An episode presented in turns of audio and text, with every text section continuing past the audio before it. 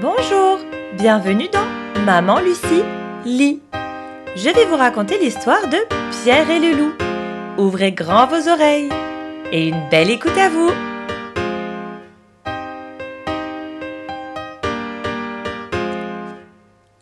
Un beau matin, Petit Pierre ouvrit la porte du jardin et s'en alla dans la grande prairie verte. Sur la plus haute branche d'un grand arbre était perché un petit oiseau, ami de Pierre. Tout est calme, ici, gazouillait-il gaiement. Un canard arriva bientôt en se dandinant, tout heureux que Pierre n'ait pas fermé la porte du jardin. Il en profita pour aller faire un plongeon dans la mare, au milieu du pré. Apercevant le canard, le petit oiseau vint se poser sur l'herbe tout près de lui. Mais quel genre d'oiseau es-tu donc, qui ne s'est volé dit-il en haussant les épaules. À quoi le canard répondit Quel genre d'oiseau es-tu donc, qui ne sait pas nager? Et il plongea dans la mare. Ils discutèrent longtemps, le canard nageant dans la mare, le petit oiseau voltigeant au bord. Soudain, quelque chose dans l'herbe attira l'attention de Pierre. C'était le chat qui approchait en rampant. Le chat se disait hmm, L'oiseau est occupé à discuter. Je vais en faire mon déjeuner. Et, comme un voleur, il avançait sur ses pattes de velours. Attention cria Pierre. Et l'oiseau s'envola aussitôt sur l'arbre.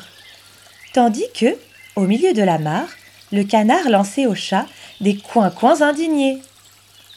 Le chat rôdait autour de l'arbre en se disant Hum, est-ce la peine de grimper aussi haut Quand j'arriverai, l'oiseau sera envolé. Tout à coup, grand-père apparut. Il était mécontent de voir que Pierre était allé dans le pré. L'endroit était très dangereux. Et si un loup sortait de la forêt, que ferait donc Pierre? Mais Pierre n'accorda aucune attention aux paroles de son grand-père et déclara que les grands garçons comme lui n'avaient pas peur des loups. Mais grand-père prit Pierre par la main l'emmena à la maison et ferma à clé la porte du jardin. Il était temps.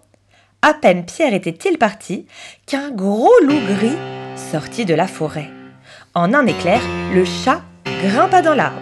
Le canard se précipita hors de la mare en caquetant. Mais malgré tous ses efforts, le loup courait plus vite. Le voilà qui approche, de plus en plus près, plus près, plus près. Le loup faisait le tour de l'arbre et les regardait tous deux avec des yeux gourmands. Pendant ce temps, derrière la porte du jardin, Pierre observait ce qui se passait sans la moindre frayeur. Il courut à la maison, prit une grosse corde et grimpa sur le mur. Une des branches de l'arbre, autour duquel tournait le loup, s'étendait jusqu'au mur. Pierre s'empara de la branche, puis monta dans l'arbre. Pierre dit alors à l'oiseau Va voltiger autour de la gueule du loup, mais prends garde qu'il ne t'attrape. De ses ailes, l'oiseau touchait presque la tête du loup, qui sautait furieusement auprès de lui pour l'attraper.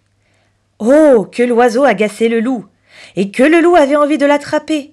Mais l'oiseau était bien trop adroit, et le loup en fut pour ses frais. Pendant ce temps, Pierre fit à la corde un nœud coulant, et le descendit tout doucement. Il attrapa le loup par la queue et tira de toutes ses forces. Le loup, se sentant pris, se mit à faire des bons sauvages pour essayer de se libérer.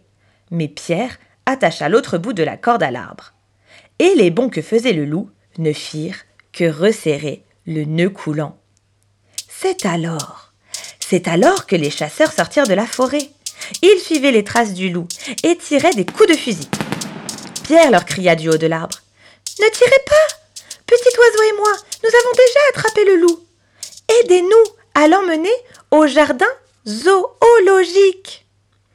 Et maintenant, imaginez un peu la marche triomphale. Pierre en tête, derrière lui, les chasseurs traînant le loup, et fermant la marche, le grand-père et le chat. Le grand-père, mécontent, hochait la tête. Il pensait que si Pierre n'avait pas attrapé le loup, peut-être le loup l'aurait mangé. Au-dessus d'eux, l'oiseau voltigeait en gazouillant gaiement.